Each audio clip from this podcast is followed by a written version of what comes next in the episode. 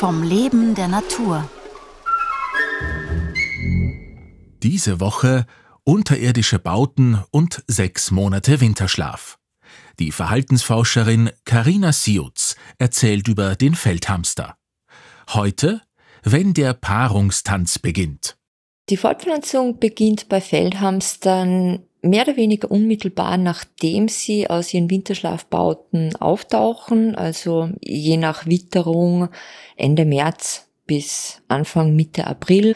Also wenn jetzt zum Beispiel noch ein relativ später Wintereinbruch erfolgt, dann ist es ein bisschen später.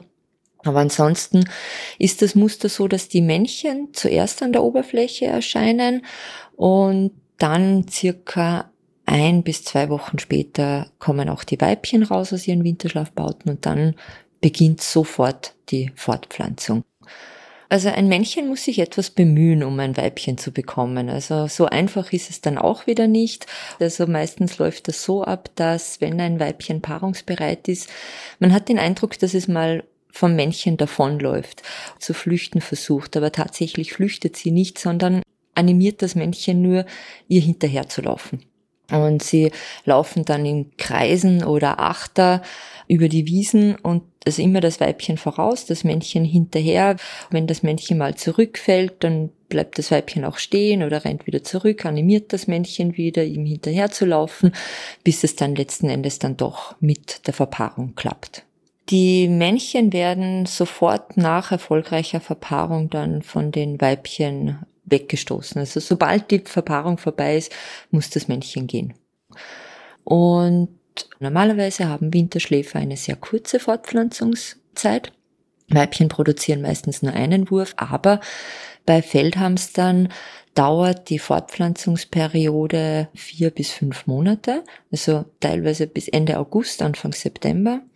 Und die Weibchen können in dieser Zeit auch bis zu drei Würfe produzieren. Allerdings scheint der Fortpflanzungserfolg bei Weibchen in den letzten Jahrzehnten rückläufig zu sein. Also mittlerweile ist es so, dass die meisten Weibchen nur mehr einen Wurf haben, eventuell noch einen zweiten, aber ein dritter Wurf ist relativ selten. Und basierend auf der Literatur, früheren wissenschaftlichen Arbeiten, kann man annehmen, dass die Wurfgröße eigentlich durchschnittlich immer circa zwölf Jungtiere pro Wurf war. Diese Zahl hat im Laufe der letzten Jahrzehnte deutlich abgenommen. Also je nach Verbreitungsgebiet sind es teilweise jetzt nur mehr drei bis fünf Jungtiere. Mancherorts tun sich Hamster offensichtlich ein bisschen leicht. Also hier in Wien haben wir durchaus noch immer diese großen Würfe mit zehn bis zwölf Jungtieren aber meistens weniger als 20 Prozent dieser Jungtiere überleben dann auch tatsächlich bis ins Folgejahr. Die Jungtiere kommen nackt und blind zur Welt, also sie sind diese klassischen Nesthocker und die Jungtiere beginnen schon so im Alter von 11 bis 15 Tagen ähm, feste Nahrung dann zu sich zu nehmen, aber meistens verlassen sie dann den mütterlichen Bau im Alter von drei Wochen, beziehungsweise das ist dann auch die Phase, wo Weibchen ihre Jungtiere dann auch aktiv vom Bau vertreiben.